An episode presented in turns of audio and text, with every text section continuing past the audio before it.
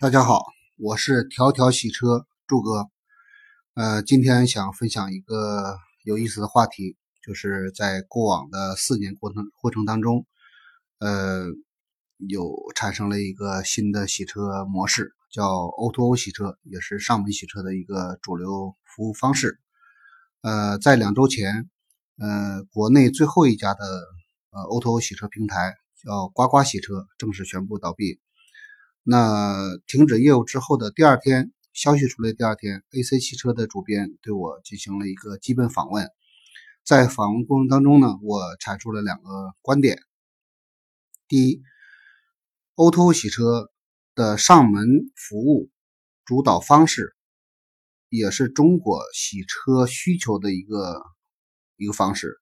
但是没有从业者和资本所推崇的。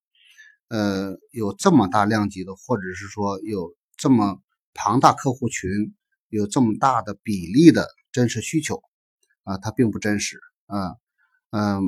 呃，存在一个判断误区和这种误判断，或者是说大家都基于互联网思维，呃，对于呃洗车的数据的收集和车主的数据收集，呃，进行下一步的呃其他方式的一个转化。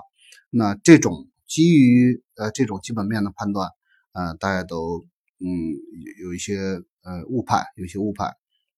那第二点，我想强调的是说什么呢？就是呃，O2O 洗车呢，呃，我们不想呃把洗车呃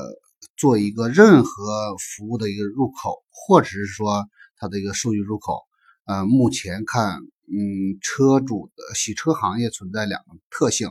第一是没有粘性，呃，第二是没有真正的意义上的一个忠诚度，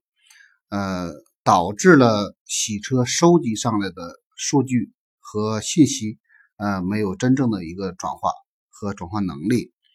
呃，所以说，呃，O2O 洗车的公司在过往的这些创业呃企业里边来讲，呃，来看都是呃亏损状态的，都是以烧钱。呃，为主导的一个一个运营模式。那投资中国在一六年的时候公布了一个基本数据。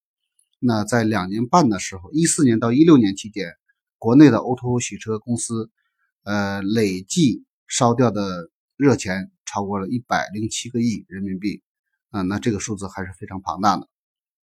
那我个人还是建议洗车行业的从业者，呃，不要过多的来。呃，架设什么概念，还是希望把洗车本身的业务做好，呃，扎扎实实把洗车去呃想清楚，去研究明白，那这样的话才能把这个服务做做得更扎实。呃，再加之洗车本身它是有一个漫长的衍生过程，